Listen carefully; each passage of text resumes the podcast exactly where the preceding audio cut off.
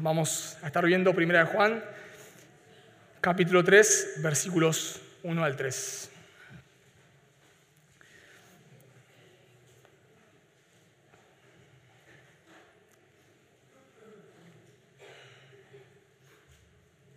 Dice la palabra de Dios, mirad cuál amor nos ha dado el Padre para que seamos llamados hijos de Dios. Por esto el mundo no nos conoce porque no le conoció a Él. Amados, ahora somos hijos de Dios y aún no se ha manifestado lo que hemos de ser, pero sabemos que cuando Él se manifieste, seremos semejantes a Él porque le veremos tal como Él es. Y todo aquel que tiene esta esperanza en Él se purifica a sí mismo, así como Él es puro. Escribe Timothy Keller en, uno de sus libros llamado Una iglesia centrada, una iglesia, creo que es así el título, una iglesia centrada, dice lo siguiente, él, hablando de la fundación de iglesias. Es posible suscribir cada doctrina ortodoxa y no obstante fracasar en la comunicación del Evangelio a los corazones de las personas, de manera tal que las llaves al arrepentimiento, al gozo y al crecimiento espiritual. Esto puede suceder a través de la, ortodoxia muerta, en la que crece tal orgullo por lo correcto de nuestra doctrina que la enseñanza sólida y la práctica eclesiástica apropiada se convierte en cierta clase de justificación por obras. El cuidado de la doctrina y la vida es por supuesto vital, pero en la iglesia, pero cuando en la iglesia se acompaña de fariseísmo, burla, desdén de todos los demás y de una actitud polémica y combativa, demuestra que si bien tal vez se crea en la, justificación, reina no obstante un fuerte espíritu legalista. La doctrina, por lo tanto, no llegó a tocar los corazones. Lo que él está diciendo en esta frase, en esta cita, es que podemos tener el, conocimiento intelectual correcto, podemos en un sentido aprobar las doctrinas correctas, pero que esa doctrina no afecte, no afecte nuestro corazón. Podemos pensar que nos salvamos por conocer y no por venir a Cristo en arrepentimiento y fe. Podemos conocer todos los datos del Evangelio, podemos citarlos, podemos predicarlos, tener la doctrina correcta, pero aún así no ser salvos, porque no hemos puesto nuestra fe en lo que creemos. Por eso lo que me gustaría que podamos ver en el pasaje de hoy es que Juan nos manda a nosotros, los creyentes, porque acá está hablando a creyentes, que nos maravillemos del Evangelio. Podemos conocer los datos del Evangelio, Podemos estar tan acostumbrados a escuchar el Evangelio que cada vez que lo cantamos o lo prediquemos se vuelva algo más. Por eso Juan en, este, en, este, en, este, en estos tres versículos nos va a llamar a nosotros, y es lo que mi intención que podamos ver en este texto, que nos podamos maravillar con el Evangelio en esta mañana. Y para eso vamos a ver tres cosas. En primer lugar, Juan nos dice que nos debemos maravillar en el Evangelio porque somos hijos de Dios. En segundo lugar, Juan nos dice que nos debemos maravillar en el Evangelio porque seremos semejantes a Cristo. Y en tercer lugar, Juan nos habla de las consecuencias de maravillarnos en el Evangelio, que es vivir en santidad. Así que vamos a comenzar en primer lugar viendo el mandamiento. En primer lugar, Juan nos manda a los creyentes a que nos maravillemos del Evangelio. Noten por favor conmigo versículo 1 mirad cuál amor nos ha dado el Padre para que seamos llamados hijos de Dios. Juan comienza este pasaje con, un, un, mandamiento, un imperativo, mirad, la idea de, de mirad, ahí la palabra es presta atención, mirad atentamente, contemplá, tal vez, para ilustrar de alguna manera, cuando estás mirando la tele y ves ahí una catástrofe o un evento o el gol que hizo Messi el domingo, y llamás a te decís, vení, vení, mirá, mirá, mirá, rápido, rápido, vení, mirá, mirá, mirá, mirá esto. Tremendo. Bueno, eso es lo que Juan está haciendo acá. Miren, miren, por favor, creyentes, miren, miren. ¿Qué es lo que deben mirar? Usa un adjetivo. ¿Cuál? ¿Cuál amor nos ha dado el Padre? La palabra ahí, ¿cuál quiere decir cuán grande o qué clase. Se usa seis veces en el Nuevo Testamento y siempre implica admiración, asombro. Mirad, estamos asombrados del amor de Dios. Creyentes, hermanos, miren el amor de Dios y maravíllense. Esta palabra se usa en Mateo 8:27. Recordarán cuando el Señor Jesús está durmiendo en una barca y hay una tormenta y los discípulos ven que Jesús está durmiendo y lo despiertan y dice, maestro, no, no, no, no tienes cuidado de nosotros que perecemos. Y Jesús se levanta y con su palabra calma el viento, calma la tempestad. De un segundo al otro, una tormenta increíble. Se hace una gran bonanza, dice la Escritura. Y en Mateo 8:27 dice que los discípulos se maravillan diciendo, ¿qué hombre es este? Ahí está la palabra en el qué. ¿Qué hombre es este? Imagínense la maravilla de los discípulos. De pronto están viendo una tormenta increíble donde ellos eran pescadores, así que una que se mueva un poquito la, la barca no los iba a asustar. Para que pescadores estén asustados es que la tormenta era fuerte. Y de pronto de un segundo al otro, de un segundo al otro esta tormenta se calma. Y los discípulos lo miran a Jesús y dicen, están maravillados. ¿Quién es este hombre que aún calma la tormenta con su palabra? Y la misma palabra se usa también en Marcos 13.1, cuando Jesús sale del templo con sus discípulos y uno de sus discípulos le dice, Maestro, mirá qué piedras y qué edificios, mirando al templo. El, templo era una gran construcción, Herodes lo había reformado grandemente, era un gran templo. Y lo estaban ahí mirando y, los discípulos le dicen a Jesús, Jesús, mirá qué templo, mirá qué edificio, eh, maravillate, mirá lo que es esto, increíble. Bueno, eso es lo que Juan está diciendo con un mandamiento, con un verbo, con un imperativo que nosotros debemos hacer. Debemos maravillarnos del Evangelio. Y pienso que es importante recordar este mandamiento porque muchas veces nosotros tendemos a acostumbrarnos de las cosas, aún de las cosas lindas. Un, escritor dice que cuando vas con tu auto o, cambias de trabajo y de pronto estás yendo al trabajo en colectivo y pasás por un gran paisaje y, te maravillas del paisaje y al mes ya ni te importa el paisaje. Y de pronto ibas contento ahí, wow, mirá, tremendo, y ya ni te importa al mes, porque nos acostumbramos de, de las cosas aún lindas, bellas, en algún momento nos causaron asombro. Y de la misma manera nos tendemos a acostumbrar al Evangelio. Y ya cuando lo escuchamos, no causa nada. Tal vez el Señor, por su gracia, porque es lo que hace el Evangelio, va transformando tu vida, mi vida. Vamos tal vez dejando hábitos pecaminosos que antes teníamos. Vamos creciendo en santidad y tal vez empezamos a pensar que no éramos tan pecadores. Tal vez empezamos a pensar que necesitábamos la salvación, pero no tanto. Los gnósticos decían que no tenían pecado, eso lo vemos en capítulo 1, versículo 8. Así que tal vez estas personas, eh, estos gnósticos que se habían ido de la iglesia, que no eran creyentes, empezaron a afectar a los creyentes con su doctrina, diciendo que no tenían pecado. Así que tal vez estos creyentes se podían empezar a pensar al ver sus vidas transformadas, a ver que dejaron hábitos pecaminosos, al fin y al cabo no eran tan malos. Al fin y al cabo no somos tan malos. Es como que, no sé, vas por la calle, alguien te pide plata y le das 10 pesos. Bueno, le diste algo, le ayudaste, pero no te costó tanto, son 10 pesos. Bueno, de la misma manera podemos pensar así con respecto a la salvación. Éramos pecadores, pero no era algo tan terrible. Y lo vemos a veces cuando no perdonamos a alguien, cuando no podemos perdonar a, otro hermano.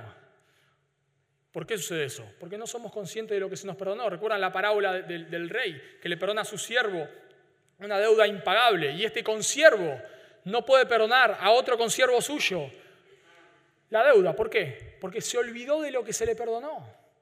Y cuando nosotros nos olvidamos de lo que se nos perdonó, no perdonamos a otros. Por eso Juan nos manda acá a que contemplemos el amor de Dios. Para que puedas ser salvo, Dios te amó de una manera increíble. La Biblia dice que éramos enemigos de Dios, que no amábamos a Dios. Primera de Juan, Juan capítulo 3 versículo 19 dice, "Y esta es la condenación, que la luz vino al mundo y los hombres amaron. Amaron, no al Señor, más las tinieblas que la luz. Dios se humanó y los hombres amaron las tinieblas, amaron la maldad, no quisieron al Creador. En, Romanos capítulo 1, versículo 30, describe a los hombres como aborrecedores de Dios. En Génesis capítulo 6, versículo 5 dice que Dios mira el corazón del hombre y ve que de continuo está inclinado a hacer solamente el mal. Por lo tanto, si Cristo se humanara hoy nuevamente, perdón, se tomara forma, viniera por primera vez a la tierra, tomara cuerpo humano por primera vez, y nosotros hubiésemos estado en ese tiempo, o ahora sería este tiempo, hubiésemos dicho lo mismo que dijeron hace dos mil años. Crucifícale, crucifícale. Cuando Pilatos le pregunta al pueblo, ¿a quién quieren que libere? ¿A Barrabás o a Jesús? Y me, encanta cómo lo dice el Evangelio de Juan. Entonces todos dieron voces de nuevo diciendo, no a este, sino a Barrabás. Y Juan aclara, y Barrabás era ladrón. El punto es que está el rey de gloria o un ladrón. ¿A quién quieren? No, no, no, fuera con el rey de gloria, fuera con el rey de gloria, danos al ladrón, queremos al ladrón. Y eso es lo que vos y yo hubiésemos gritado. Exactamente lo mismo. Si, si, si ahora estuviesen crucificando a Cristo y Pilato nos preguntaría a nosotros, ¿a quién quieren? Si Dios no hubiese obrado en nuestro corazón, hubiésemos dicho, danos a Barrabás. No queremos a Cristo. Fuera con este, bien despectivo, fuera con este. Para que podamos ser salvos, Dios tuvo que amarnos de una manera increíble. El cuadro que la Biblia presenta del hombre es terrible. El hombre no es víctima, sino que el hombre, nos dice la escritura, es culpable. El hombre se rebelaba contra Dios. Cuando Pablo estaba yendo a matar cristianos o a encarcelarlos, el Señor lo salva. Pablo no estaba buscando a Dios, pero el Señor se le aparece y lo salva. A veces tal vez en tu vida, no, no lo sé, pero tal vez no llegaste a hacer cosas tan terribles Tal vez el Señor no permitió que la maldad de tu corazón saliera al punto de hacer cosas tremendas y pensás que no, bueno, eras malo, pero no tanto. Pero cuando vamos a la escritura, el, cuadro que la escritura presenta de nosotros, de la humanidad, es terrible. Para que podamos ser salvos, Dios nos tuvo que amar de una manera increíble. Déjame hacerte una pregunta. ¿Irías a la cárcel por un ladrón? Realmente, pensalo por un momento. ¿Irías a la cárcel por un asesino? ¿Tomarías en un juicio el lugar de un abusador? ¿Harías eso? ¿Estarías ahí delante del juez y dirías, no, no, yo voy a, la cárcel por este abusador, culpable? Bueno, eso es lo que hizo Cristo con nosotros, solamente que de una manera infinitamente mayor. Cristo fue a la cruz no para salvar al inocente. Cristo no fue a la cruz para que el inocente pueda ser salvo. Cristo fue a la cruz para que los pecadores aborrecibles que no buscaban a Dios puedan ser salvos. Cristo fue a la cruz a salvar al culpable. Cristo sufrió el infierno en la cruz que nosotros deberíamos haber sufrido. La segunda persona de la Trinidad dejó su trono, se humanó, tomó forma humana y en tres horas recibió la ira del Padre que nosotros deberíamos haber recibido, pero no para salvar al inocente, no para salvar a, los buenos, sino para salvar a los culpables, que merecían el infierno, que merecían que Dios los castigara por toda la eternidad. Cristo dio su vida por nosotros. Y por eso Juan nos dice, miren el amor de Dios. Por favor, contemplen el amor de Dios. Pensá en lo que Cristo hizo por vos. Pensá que no eras una buena persona. Pensá que no lo merecías. Pensá que era tan terrible tu pecado que Dios tuvo que humanarse. Mirá el amor de Dios.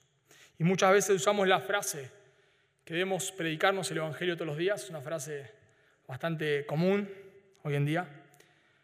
Pero cuando estudiaba el pasaje me preguntaba, ¿qué realmente estoy todos los días agradecidos por el amor de Dios? ¿Qué tanto meditas en el Evangelio? Realmente, lo miraba en mi corazón y tenía que arrepentirme. ¿Qué tanto, ¿Cuándo fue la última vez que te maravillaste del amor de Dios? ¿Cuándo fue la última vez que meditaste el Evangelio y dijiste, wow, Dios, no lo puedo creer? No, no, puedo creer lo que vos hiciste por mí. ¿Cuándo fue la última vez que contemplaste la cruz y simplemente caíste a, a sus pies? ¿Cuándo fue, tal vez, que pudiste decir junto con Pablo, el amor de Cristo me constriñe? El amor de Cristo me impulsa solamente a vivir para Dios. O a veces tal vez con, el ritmo de la vida y con las cosas que la vida nos va llevando, nos olvidamos de la cruz y salimos a la mañana de nuestras casas y ni pensamos en el Evangelio. Y viene un problemita así y nos afanamos, porque no estamos meditando en la cruz, no estamos meditando en lo que Dios hizo por nosotros. ¿Cuándo fue la última vez que dijiste junto con el salmista, ¿a quién tengo los cielos? Sino a ti, y fuera de ti nada deseo en la tierra. Cuando nosotros nos olvidamos y no cumplimos el mandamiento que Juan nos está dando acá, caemos en el legalismo, o para con otros o para con nosotros. Cuando nos olvidamos del amor que Dios tuvo por nosotros, nos volvemos jueces para con los demás. Cuando alguien pega contra nosotros, lo tratamos de forma despectiva, no podemos perdonar, no podemos tratar a nuestras esposas, a nuestros esposos, a nuestros hijos, a nuestros jefes, a nuestros empleados, a lo que fuera con gracia porque nos olvidamos de lo que se nos perdonó a nosotros, porque nos olvidamos de lo que éramos. Pero también pienso, y, lo más terrible, es que cuando no meditamos en el Evangelio, y es lo que Keller decía al principio, caemos en una especie de justificación por obras. Cuando nos olvidamos del Evangelio, en cierta manera empezamos a vivir por obras. Y de pronto pecas, seguramente te ha pasado, porque a mí también me pasa, todos pecamos acá, y pecas y confesás tu pecado, pero no te sentís perdonado. Y sentís que tenés que empezar ahora a portarte bien para que Dios te ame. Eso es justificación por obras. De pronto pedís perdón, pero, pero no, te sentís perdonado. Para que Dios me perdone, tengo que pedir perdón, pero tengo que venir el, domingo a la iglesia y servir. Y cuando vengo el domingo a la iglesia y sirvo, ahí Dios me perdonó. Bueno, eso es justificación por obras. Porque primera Juan 9 dice que si confesamos nuestros pecados, él es fiel y justo. No dice que si confesamos nuestros pecados y nos portamos bien y empezamos a hacer obras, Dios nos va a perdonar. Sino que si confesamos nuestros pecados y cuando vas delante de Dios, aunque hayas pecado de la manera que hayas pecado, y confesás tu pecado y realmente te arrepentís delante del Señor y pedís perdón, tu pecado fue cubierto, fue perdonado. Ya está, en un sentido, fue perdonado en la cruz, claramente, todos nuestros pecados, pasados, presentes y futuros. Pero de una manera nuestra relación con Dios vuelve a ser restaurada. Solamente cuando lo confesamos, cuando nos arrepentimos de todo corazón.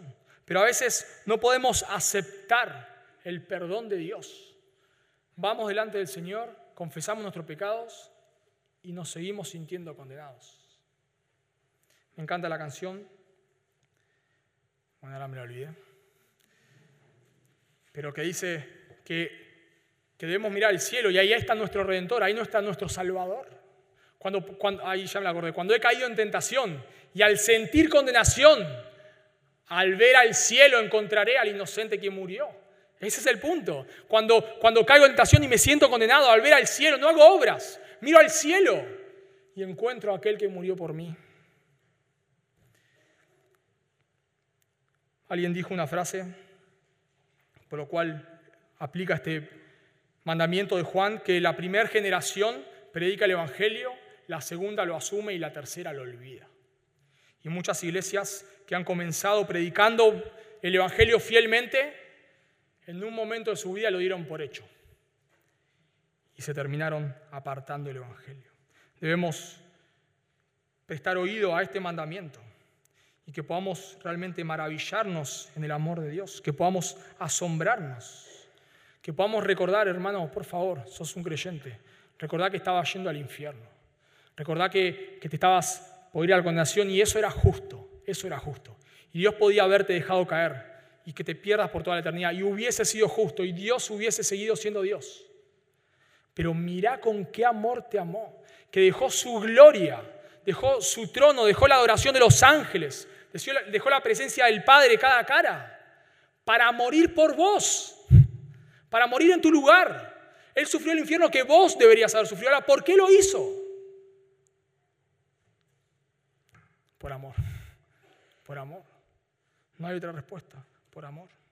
Por eso debemos recordar lo que Dios nos perdonó. Debemos día a día levantarnos en nuestras casas, cuando vamos al trabajo, cuando volvemos, lo que fuere, día a día, recordar de dónde Dios nos sacó. Pero Juan da el aspecto positivo del Evangelio, pero también en un sentido da las consecuencias negativas que en un punto esto va a traer. Noten conmigo, por favor, versículo 1. Mirad cuál amor nos ha dado el Padre para que seamos llamados hijos de Dios. Y Juan dice, por esto el mundo no nos conoce, porque no le conoció a Él. Juan nos, en un sentido, nos, nos da el aspecto, vamos a decirlo de esta manera, positivo. Hermanos, miren el amor de Dios, el amor de Dios con el cual te amó y es increíble. Pero recuerden que el mundo los va a aborrecer. Fíjense que Juan no predica el Evangelio que muchas veces escuchamos hoy. Venía Cristo y todos tus problemas van a ser solucionados. Venía Cristo y tu matrimonio va a ser restaurado. ¿Estás sin trabajo? Venía Cristo y vas a conseguir trabajo. ¿Estás con X problema? Venía Cristo y todos tus problemas se van a solucionar. Bueno, ese no es el Evangelio que encontramos en la Escritura. Ese no es el Evangelio que predica Juan acá y, predica en toda, y se predica en toda la Escritura. No es todo color de rosas. Me acuerdo hace poco, hablaba con, con un familiar mío que no es creyente y me estaba comentando una película. Yo le decía, ¿qué película? Me parece que es una película cristiana, me decía él. ¿Qué película? Le digo, bueno, me empieza a contar y, su resumen de la película fue esta. Esa que el hombre cree en Dios y gana todos los partidos. Porque ese es el concepto, ese es el concepto del cristianismo hoy en día. Te oculta en un sentido las consecuencias que va a traer que vos vengas a Cristo. Es, es un regalo es, por fe, no es por obras. No hay, no hay obra alguna que podamos hacer para salvarnos, jamás, solamente por arrepentimiento y fe en Cristo. Pero cuando venimos a Cristo va a traer consecuencias. Por eso Cristo dice, calcula el costo. No sea que seas como el constructor que empezó a edificar y se quedó a la mitad. Porque cuando venimos a Cristo, el mundo nos va a aborrecer. Por eso, dice Juan, el mundo no los conoce. Pablo dice en Gálatas 6:14, pero lejos esté de mí gloriarme, sino en la cruz de nuestro Señor Jesucristo, por quien el mundo me es crucificado a mí y yo al mundo. Y Juan en este pasaje está diciendo lo mismo, el mundo te va a aborrecer. Y, la idea ahí, el mundo no nos conoce, no, no es obviamente que, que no sabe quién somos, sino el punto es que el mundo no quiere tener ninguna relación con nosotros, el mundo no puede entender nuestra relación con Dios. El mundo no puede entender cómo nosotros queremos vivir para nuestro Salvador. Y te ven como un loco. Por eso vos ves una persona que deja, pierde su familia, pierde su trabajo, pierde perdón, su familia, eh, no sé, lo que sea, por hacerse rico y es un héroe. Un tipo que deja su salud, que deja todo por hacerse rico simplemente. Y el tipo es un héroe, es un héroe. El tipo es el, no sé, la peor persona a nivel eh, familiar, pero es un buen hombre de negocios y es un héroe. Es, la peor persona a nivel personal, pero es un buen deportista y es un héroe, es un héroe. Pero de pronto vos decís que querés ser fiel a tu esposa y sos un loco. Vos decís que querés vivir para el Dios que te salvó y sos un loco. Porque el mundo no puede entenderlo. Y cuando nosotros no somos conscientes de que el mundo nos va a aborrecer, empezamos a suavizar el mensaje. Empezamos a esconderlo. Venía Cristo, tenés un problema, venía Cristo, todos tus problemas se van a solucionar. Pero hermanos, no es el, el Evangelio que encontramos en la palabra de Dios. Cristo predicando el Evangelio, predicando el Evangelio, dijo, si alguno quiere ser mi discípulo, tome su cruz, niéguese a sí mismo, tome su cruz y sígame. No está ocultando las consecuencias, Cristo. ¿Vos querés ser mi discípulo? No hay problema. No hay problema. Es por fe, arrepentite y vení a mí. Pero eso va a tener consecuencias. Ya no vivís más para vos mismo. Y, pensando un momento, nosotros cuando hablamos de tome su cruz, nos viene a la, mente no sé, algo que llevamos colgado acá o no sé, que vemos en las iglesias. Pero en ese momento tomar la cruz era, era un símbolo de muerte. y, de la muerte más, más de, la, de, la, forma más aborrecible, de la, de la forma más penosa. Tomá tu cruz, morí a vos mismo, morí humillado, no vivas más para vos mismo y seguime. Y vas a tener herencia en los cielos. Pero ¿cuántas veces escuchaste un evangelio así? Pedro, hablando del evangelio, dice en 1 de Pedro capítulo 2, versículos 20 y 21, pues qué gloria es si pecando sos abofeteado y lo soportáis. Mas si, si haciendo lo bueno sufrís y lo soportáis, esto ciertamente es aprobado delante de Dios. Y dice lo siguiente, Pedro, pues para esto fuisteis llamados. ¿Para qué fuisteis llamados? A la salvación, para sufrir por su causa. Cuando el Señor le dice a Ananías que le vaya a hablar a Pablo, le dice, yo le mostraré a Pablo cuánto le es necesario padecer. Segunda de Timoteo dice que todo el que quiera vivir justo y piadosamente padecerá persecución. Pablo les dice a los que escriben en, en Primera Tesalonicenses capítulo 3 que él todo el tiempo les decía a los tesalonicenses cuando estaba con ellos que iban a pasar tribulación. Ahora mi pregunta es, ¿cuántas veces escuchaste eso en tu vida? ¿Cuántas veces escuchaste un evangelio que diga, es por gracia, es por fe, solamente tienes que arrepentirte y creer? Pero cuando vos te arrepentís y crees, Dios va a transformar tu vida. Vas a ser humillado, el mundo te va a aborrecer.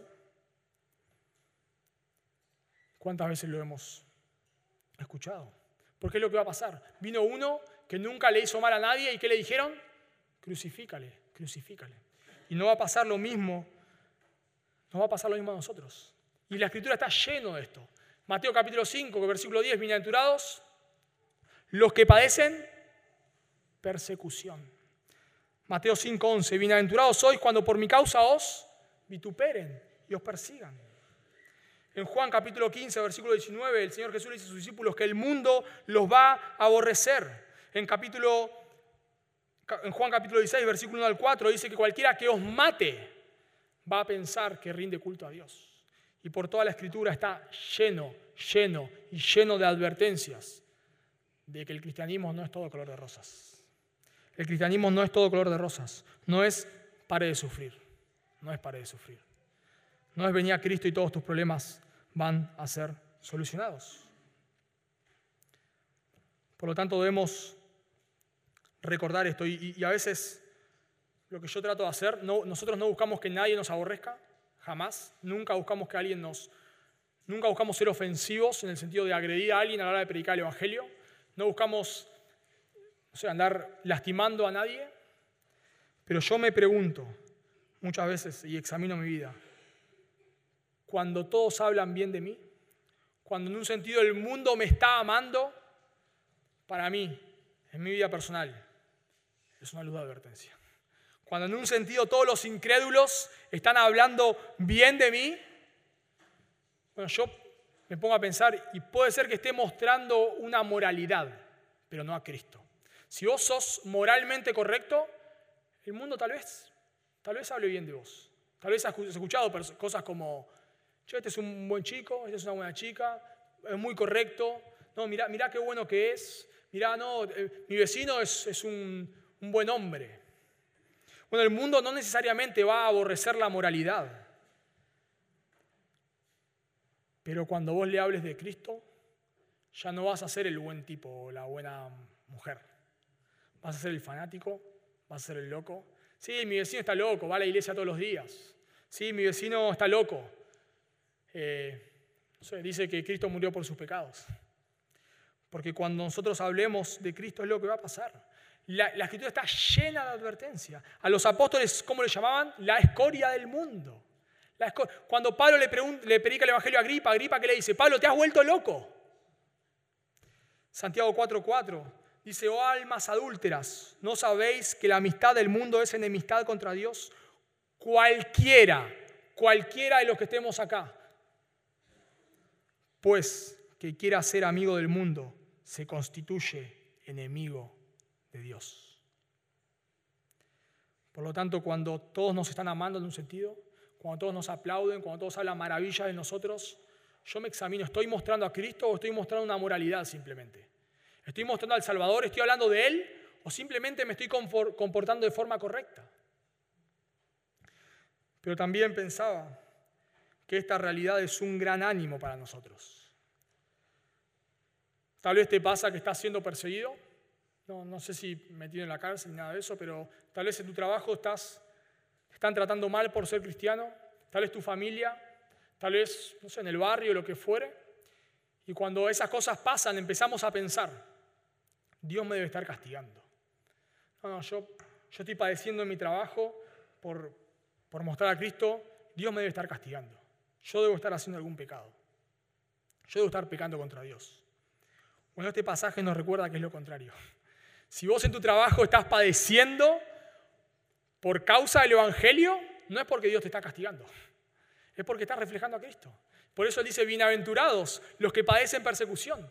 Si estás siendo maltratado en tu trabajo y a, veces el maltrato es arduo, a veces las burlas son arduas, a veces uno las, las deja pasar, pero a veces tanta burla, tanta burla, tanta burla, tanta burla, te desanima, te desanima.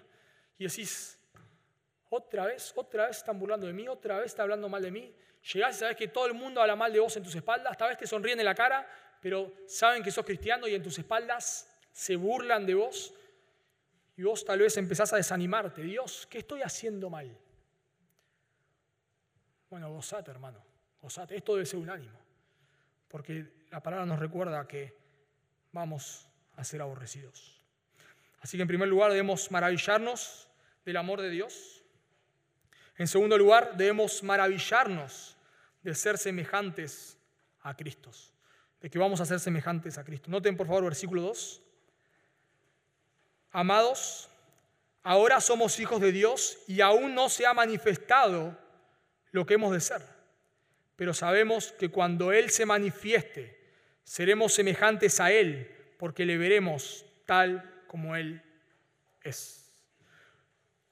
No solamente nos maravillamos en la justificación, a veces cuando hablamos del Evangelio, el Evangelio se reduce, se reduce a la justificación, a decir, bueno, mis pecados fueron perdonados, ya no voy al infierno y ya está. Y resumimos el Evangelio en eso. Es como, como tu ticket para ir al cielo como tu póliza para, para no quemarte en el infierno. Bueno, ahora aceptaste a Cristo, ya no te vas al infierno, ya puedes hacer lo que quieras. Y, nos quedamos con eso. Pero la Escritura presenta el Evangelio como la justificación, algo que comenzó en el pasado, como la santificación, algo que se da en el presente, y como la glorificación, algo que sucederá cuando estemos delante de su presencia. Y Juan, en esta parte, él está hablando de la glorificación. En un sentido, nuestra salvación comenzó cuando? Antes de la fundación del mundo, Efesios capítulo 1, versículo 4. ¿no? Él nos escogió antes de la fundación del mundo y Pedro dice que Cristo es el Cordero inmolado desde antes de la fundación del mundo. Pero fue efectiva en un momento cuando creímos, pero se va a consumar cuando estemos con cuerpos resucitados delante de su presencia. La salvación no se concluye, vamos a decir de esta manera, no, no se termina cuando morimos. Se termina cuando estemos resucitados, con cuerpos, esa es la glorificación. En un sentido, cuando morimos ya no estamos glorificados ahora, cuando morimos. Vamos a estar glorificados totalmente y, y vamos a decir que se cierra el círculo de la salvación cuando estemos con cuerpos resucitados delante de su presencia. Y eso es lo que Juan nos está diciendo acá, cuando Él se manifieste. La idea ahí manifestar es hacerse visible. Cuando, cuando Cristo se manifieste, dice Juan, seremos semejantes a Él. Hebreos 9:28 dice que Cristo aparecerá por segunda vez. En Filipenses capítulo 3 nos dice que Cristo transformará nuestro cuerpo de humillación en, en un cuerpo semejante al suyo. Así que nosotros vamos, nuestra salvación se va a terminar cuando estemos delante de su presencia. Pero Juan usa una frase acá, y me gusta, no solamente Juan nos habla de la, del versículo 1 de la justificación y nos va a hablar de la glorificación, sino que Juan también nos habla de la santificación. Y por eso debemos maravillarnos con toda la salvación. Noten la frase que usa en el versículo 2 aún no se ha manifestado lo que hemos de ser. La salvación comenzó, en un sentido se hizo efectiva cuando creímos, se va a terminar cuando estemos con cuerpos resucitados en su presencia, pero Juan nos dice ahora que todavía no se ha manifestado. ¿Por qué Juan dice que todavía no se ha manifestado lo que hemos de ser? Porque todavía luchamos con el pecado. Todavía tenemos esa parte que la Escritura llama como una parte no redimida que nos lleva a pecar. Todavía luchás, vos y yo lucho, con que el Señor sea lo más precioso en mi vida. Todavía luchás y yo lucho con no ser atraído por las cosas del mundo. Todavía luchamos, todavía no se ha manifestado lo que hemos de ser. Entre la justificación y la glorificación, todavía luchamos con el pecado. Por eso Pablo, ¿se, recuerdan cómo Pablo se llama el mismo en Romanos capítulo 7? Miserable, miserable de mí. Una de las cosas, como dije antes, que decían los gnósticos, es que no tenían pecado. Pero Juan dice, no, no, todavía seguimos pecando, todavía seguimos luchando con el pecado. Y esta es la realidad de todo creyente. Vos y yo todavía luchamos con el pecado. El creyente no vive sumergido en pecado, Juan. No estamos predicando acá primero Juan, sino no, no daría falta esta aclaración. Pero Juan por toda la carta viene diciendo que el que vive sumergido en pecado no es creyente, por toda la carta lo viene diciendo. Pero el punto de Juan acá no es que un creyente vive sumergido en pecado, pero sí que un creyente todavía cae en pecado. Pablo, luego de 30 años de creyente, dice en Romanos capítulo 7, versículo 15, porque lo que hago no lo entiendo, pues no hago lo que quiero, sino lo que aborrezco, dice Pablo. Eso hago. Luego de 30 años de creyente, Pablo, y por eso termina diciendo miserable de mí, Pablo dice, lo que, yo lo, que quiero hacer no lo hago, lo que aborrezco, lo que para mí es aborrecible, eso me veo haciendo muchas veces. Y todos nosotros luchamos con eso. Para ninguno de los que estamos acá, para ninguno, ninguno, ningún creyente que está acá, vencer el pecado es como pelear con un niño de 5 años. Para ninguno. Para todos los que estamos acá, hoy en día, el pecado es una lucha ardua. Por eso Pablo dice en 1 Corintios capítulo 9 que el que hacía golpeaba su cuerpo, golpeaba su cuerpo. Porque la lucha con el pecado hasta que seamos glorificados es sumamente ardua. Por eso Cristo dice que si tu ojo derecho te es ocasión de caer, ¿qué tienes que hacer? Sacártelo. Obviamente no está hablando de que nos saquemos el ojo literalmente. Está diciendo, cortá con el pecado radicalmente. Porque donde le das un metro al pecado, donde te das ciertas licencias, el pecado te arruinó la vida. Donde un día David no fue a la guerra, terminó cayendo en adulterio. Donde un día le diste una ventajita al pecado, donde un día te relajaste, no sabes hasta dónde puede terminar esa situación. Todos los que estamos acá todavía luchamos con el pecado, todavía no se ha manifestado lo que hemos de ser. Y debemos recordarlo eso, hermanos, porque muchas veces cuando alguien nos, confiesa un pecado para que le ayudemos, lo tratamos con la ley. Lo, menospreciamos como si, no, no puedo entender cómo luchas con eso. No, puedo entender cómo todavía estás cayendo en ese pecado. No, puedo entender cómo haces esto o aquello. Bueno, pero debemos recordar que todavía no se ha manifestado lo que hemos de ser. E, esa, esa vida de, que el cristianismo es todo pum para arriba, siempre vamos para adelante, siempre estamos de victoria en victoria, siempre gozosos, nada nos derriba, eso es mentira. Eso es mentira. Obviamente hay momentos en los cuales nos sentimos así. Pablo ahí a punto de morir dice que para él estar con Cristo es mucho mejor. Pablo escribe la carta del gozo en la cárcel. Por lo tanto, hay momentos donde nos sentimos así. Pero en muchos momentos nos sentimos terrible por caer en pecado. Muchas veces te encontrás en tu vida diciendo otra vez cayendo lo mismo. Ya dije que no lo iba a hacer más esto. Otra vez, otra vez. Ya lo confesé 15 veces. Y otra vez me encuentro haciendo lo mismo. Pablo, el gran apóstol Pablo, dice en 2 Corintios capítulo 3, el que escribe la carta del gozo, ese mismo. Dice en 2 Corintios capítulo 2, versículo 3. Le dice a los corintios, estuve entre vosotros con debilidad y mucho temor y temblor. Pablo le dice a los corintios que cuando estuvo con ellos, él tuvo temor. Él estuvo en debilidad, él tal vez estaba desanimado. Después de, salir de, ser azotado en Filipos, ir a Tesalónica y que lo persigan, ir a Berea y que lo persigan, ir a Atenas y que se burlen de él, llega a Corintios y tal vez dice, basta, Señor, basta, ¿qué estás haciendo? Estoy tratando acá de predicar el Evangelio y otra vez me pasa lo mismo. No puede ser. Tal vez estaba desanimado Pablo. Por eso el Señor se le aparece y le dice, dale Pablo, dale, dale porque tengo mucho pueblo acá. Seguí predicando porque tal vez Pablo estaba desanimado. El gran apóstol que, parece que, que, nunca pecaba, desanimado. Y tal vez luchaba con el orgullo Pablo. Por eso cuando sube al tercer cielo, dice que se le fue dado un aguijón en la carne para que no se exaltase. Pablo tuvo que confrontar a quién? A Pedro, por caer en el legalismo. Todos los que estamos acá luchamos con el pecado. Por eso los salmistas muchas veces están desanimados. Y escuchamos la frase, ¿hasta cuándo, Señor? ¿Hasta cuándo? ¿Hasta cuándo? Y, debemos recordar esto porque me anima a veces cuando alguien te comparte que está con una lucha, en vez de mirarlo con desdén, a mí me anima a veces. Me anima porque yo también lucho con lo mismo.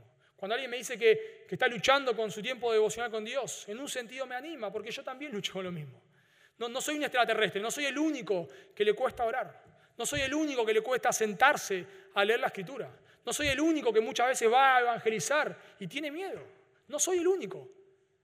Y todos los que estamos acá, desde los pastores, los diáconos, hasta el que se convirtió ayer, o hace dos horas, no sé, lucha con el pecado. Me acuerdo de un pastor, un gran hombre de Dios, que predica fielmente la palabra. Una vez me comentaron una expresión de él que decía, otro sermón más, otro sermón más. Y me bendice. Porque es verdad, luchamos a veces. Seguramente llega un momento donde tenés que estudiar un mensaje y abrir la Biblia y no tenés ganas de hacerlo. Y estás luchando en tu corazón otra vez, otra vez lo mismo. Porque aún no se ha manifestado lo que hemos de ser. Obviamente que no estoy hablando acá de que nos, enorgullecemos de nuestro pecado. Jamás. No estoy diciendo acá que, que nos gloriamos en que somos débiles. No, no estoy diciendo eso. Lo que estoy diciendo es que no debemos caer en la hipocresía. Y cuando a veces, si alguien te comparte una lucha, no lo mires, no lo mires con desdén. Si vos estás luchando, recordad, no sos el único, no sos el único. Pablo, Pedro, nuestros pastores, nuestras autoridades, todos luchan con el pecado arduamente, arduamente. Por eso debemos, como dice Gálatas, sobrellevar los unos las cargas de los otros. No nos tomamos el pecado con liviandad, pero sí recordamos que luchamos con el pecado. Y en tercer lugar, en primer lugar vimos que debemos maravillarnos con el Evangelio, con lo que Dios ha hecho, debemos maravillarnos con lo que Dios está haciendo en nuestra vida y debemos maravillarnos en que un día le veremos ya sin cara a cara, cara a cara ya sin pecado. Noten ahí versículo 2. Pero sabemos que cuando Él se manifieste, seremos semejantes a Él porque le veremos tal como Él es. Así como Cristo vino una vez, nos dice la Escritura, va a volver otra vez y nos va a llevar con Él. Y ahí se va a, terminar, digamos así, a cerrar el círculo de la salvación. En 2 Corintios dice Pablo capítulo 5, porque sabemos que si nuestra morada terrestre, este tabernáculo, se deshiciere, tenemos de Dios un edificio, una casa no hecha a manos, eterna en los cielos, hablando del cuerpo. Y por esto también gemimos, deseando ser revestidos de aquella nuestra habitación celestial, o sea, tener un cuerpo resucitado. Pues así seremos hallados, vestidos, dice Pablo, y no desnudos. Pablo dice que una de las características que va a haber en el cielo es que vamos a tener cuerpos resucitados, no vamos a ser espíritus caminando en nubes, sino que vamos a tener cuerpos resucitados y vamos a, vivir una vida real. Cuando Cristo vuelva a buscar a su iglesia, los muertos van a resucitar en cuerpo y todos estaremos con cuerpos resucitados, adorando a Dios. Como muchas veces cantamos, con mis ojos yo veré aquel que vino a rescatarme. Lo vamos a ver con nuestros ojos. Así que si estás luchando con el pecado, esto debe ser un gran ánimo saber que un día esto se va a terminar. Hoy estás luchando con el pecado, estás desanimado, no vas más, otra vez y otra vez y otra vez, cayendo en lo mismo. Y tal vez decir, no puede ser. Recordar, hermano, va a llegar el día en el cual vas a estar delante de su presencia, adorándole por toda la eternidad. No por tus obras, no porque te hayas portado bien, no porque hayas hecho muchos ministerios, no porque hayas evangelizado a X cantidad de personas, sino por lo que Cristo hizo en la cruz a tu favor. Un día le vas a estar adorando. Hoy luchás con adorarle. A veces tenemos esos destellos de adoración donde abrir la escritura y parece que se te ilumina, ¿no? Y estás ahí orando y parece que, no sé, te brilla el rostro. Pero no son muchas a veces. Y a veces estás haciendo ahí luchando en tu corazón y luchando y luchando y luchando. Bueno, va a llegar el día en el cual no luchemos más con eso. Vamos estar cara a cara y estás cantando acá y tu mente se va y, luchás con concentrarte en las letras, tal vez estás escuchando el mensaje y estás luchando en tu mente y, luchamos porque la carne nos distrae. No va a llegar ese día en el cual eso no va a pasar más, en el cual nuestra adoración va a ser perfecta. Como dice Job 19:26, y después de esta desecha, después de desecha esta mi piel, en mi carne, dice Job, he de ver a Dios. El Señor Jesús dice en, las bienaventuranzas, bienaventurados los de limpio corazón, porque ellos verán a Dios. Y el Señor Jesús oraba en Juan 17, que Él quería que donde yo estoy, dice Cristo, también ellos estén, para que vean mi gloria. Esto es increíble. Un día estaremos delante de Dios viendo su gloria, viéndolo a Él, viendo, viendo cuerpos resucitados, viendo una vida real en su presencia. Esto es increíble. Y esa esperanza es la que nos motiva a hacer lo que dice el versículo 3. Y todo aquel que tiene esta esperanza en Él, en Cristo, en, su regreso, en su retorno, se purifica a sí mismo, así como Él es puro. Hermanos, cuando meditamos en que un día vamos a estar delante de Él, cuando meditamos en lo que nos espera, en lo que Cristo ha hecho, en lo que Cristo está haciendo y en lo que vamos a hacer en el futuro, inevitablemente vivimos en santidad. O no perfectamente, pero crecemos en santidad. Ahí Pablo dice, se purifica a sí mismo. La idea es algo que vos haces para vos mismo. Vos te estás purificando. En un sentido es Dios quien lo hace, es Dios quien lo hace, pero a través de nuestro esfuerzo. Por eso dice que se purifica a sí mismo. Meditar en la escatología no, se trata de, pelear y de debatir sobre detalles, se trata de aguardar su retorno. No se trata de, saber todos los puntos amilenial, premilenial, premilenial histórico, dispensacional, hiperdispensacional, nada de eso. La escatología tiene que ver con aguardar su retorno. Yo puedo saber todos los detalles de punta, entre comillas, saber, ¿no? De punta a punta y, y, todos los puntos de vista y todos los detalles y que ahora está el templo para reconstruirse en tres días y qué sé yo y qué sé cuánto y que ya está el anticristo vivo y no sé cuántas cosas más y no estar aguardando su venida. Porque la escatología no se trata de eso. Los eventos futuros, nos dice acá este pasaje, el que está meditando en el regreso de Cristo, se está santificando, porque está guardando su venida, todas las parábolas, la de las diez vírgenes, la de los talentos. El punto ahí, ¿cuál es? Santidad, servir al Señor. Las, vírgenes que se quedan dormidas, el hombre que esconde su tesoro. El punto es santidad, crecer en santidad. Todo lo que Cristo tiene que ver con su retorno no tiene que ver con debates, tiene que ver con santidad. Y en este versículo nos lo muestra. Y la pregunta yo siempre que me hago, y que es, común, ¿no? y, y siempre cuando hablamos de estas cosas, vale repetirla, es si Cristo no viniese mañana, o la voy a cambiar, viniese en dos semanas, vamos, a vamos a darnos un tiempo, viniese en dos semanas, o el mes que viene, la próxima Santa Cena, Ahí viene el Señor. ¿Cómo vivirías este mes? ¿Cómo vivirías este mes? Pero realmente, pensalo, pensalo por un momento. Si Cristo viniese en un mes, ¿cómo harías tu trabajo este mes? ¿Cómo serían tus devocionales? Nadie tiene que andar dejando su trabajo, eso es lo que hacían los tesalonicenses y Pablo los exhorta. ¿eh? Nadie tiene que andar dejando su trabajo, no, no, no. Debemos seguir en un sentido viviendo como lo hacíamos, con nuestras responsabilidades. Pero el punto es, ¿Habría algo que cambiarías radicalmente? ¿Cómo serían tus devocionales? De acá al domingo que viene, ¿cuántos domingos te congregarías? ¿Cómo, cómo sería tu tiempo de oración? ¿Cómo sería tu servicio al Señor? ¿Cómo sería tu, tu trato con el pecado? Ahora, en ese, en ese mes, hasta que el Señor venga, estamos hablando hipotéticamente, por favor, en ese mes hasta que el Señor venga, vas a pecar, y yo también, porque luchamos con la carne. No es que porque sabemos que el Señor viene en un mes no pecamos más. No, no, vamos a seguir pecando, porque nuestra carne nos lleva a pecar. Pero ¿cómo sería nuestra vida? Obviamente todos acá, yo también, todos tenemos cosas que ajustar. Pero la pregunta es, ¿cambiarías radicalmente tu vida? Si sabes que el Señor viene en un mes, dirías, tengo que dejar de vivir como vivo y empezar a vivir de otra manera, porque eso sería un problema. Todos tenemos cosas que ajustar. Yo estudio la palabra de Dios, me confronta mi pecado, lo confieso y, todos estamos acá creciendo. Nadie es perfecto. Sería preocupante que alguien diga, no, yo, si el Señor viene mañana, estoy 10 puntos. Nadie va a decir eso, obviamente. Pero el punto es, ¿cómo sería tu vida? ¿Haría, haría así? Es como cuando, me acuerdo que era chico y, y no había ordenado el cuarto y me llama mi mamá, en 10 minutos estoy en casa.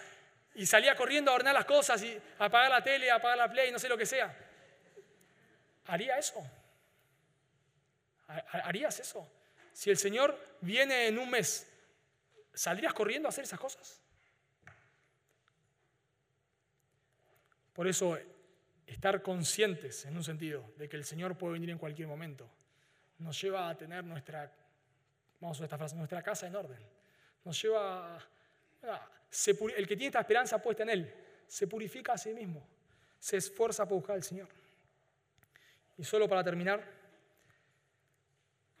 si vos estás acá sin Cristo, no sos un creyente, la venida del Señor no es esperanza para tu vida. La venida del Señor es juicio. Si vos estás sin Cristo, no sos un creyente, no sé si lo has escuchado muchas veces el Evangelio o es la primera vez, pero si no sos un creyente, considera el Evangelio porque si Cristo viniese hoy, lo que te esperaría sería la condenación. Cristo tendría que ya la segunda vez que vuelva a la tierra, Él no va a venir a redimir, a morir por los pecados. Eso ya lo hizo hace dos mil años. Él va a venir a buscar a los suyos y a juzgar a aquellos que no creyeron. Por lo tanto, si vos estás acá sin Cristo, por favor, considera el Evangelio. Dios ha amado al mundo de una manera increíble, dado a su Hijo. Si vos hoy te arrepentís de tus pecados y venís a Cristo de arrepentimiento y fe, vas a tener vida eterna. Dios hoy te está ofreciendo salvación. Si vos estás acá sin Cristo, Dios hoy te ofrece salvación, lo dice la Escritura. Hoy, hoy es el día de salvación. No mañana, no pasado, hoy es. Vos no sabes si mañana estás vivo, no sabes si mañana tu corazón se endureció. Tal vez mañana el Señor dice, bueno, haz lo que hay en tu corazón. Y nunca más. Tal vez hoy, hoy sentís que el Señor está tocando tu corazón. Hoy te das cuenta que no sos un creyente. Yo te ruego, por favor, realmente considera el Evangelio.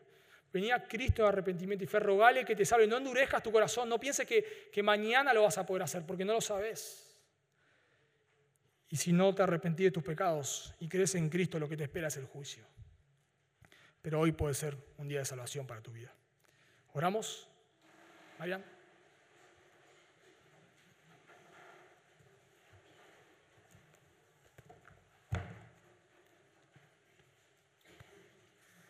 Oramos.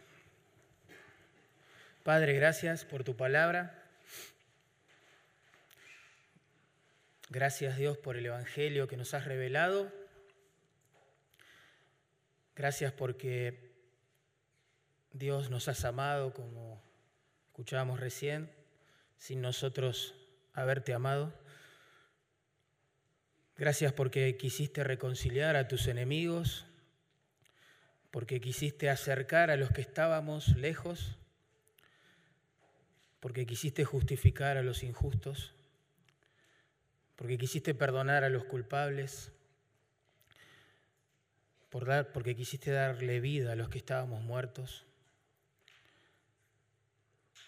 porque quisiste darle un corazón de carne a los que teníamos un corazón de piedra, 100% insensibles a ti, porque eres bueno, Señor. Qué grande es tu amor. Te ruego que el mismo Evangelio que usaste para salvarnos, lo uses cada día para santificarnos y para esperar tu venida, Señor. Aquel día bienaventurado donde tu presencia lo va a llenar todo y la ausencia de, esta lucha con el pecado nos va a asombrar también. Gracias, Señor. Gracias porque el pecado en tu universo es un mal pasajero. Pronto, pronto, Dios, estaremos contigo y, y se manifestará lo que habremos de ser por tu gracia. Comunión ininterrumpida, deleite perfecto, ya sin ser arruinados por nuestra carne, por Dios nuestro pecado. Gracias. Gracias por esta esperanza. En el nombre de Jesús. Amén.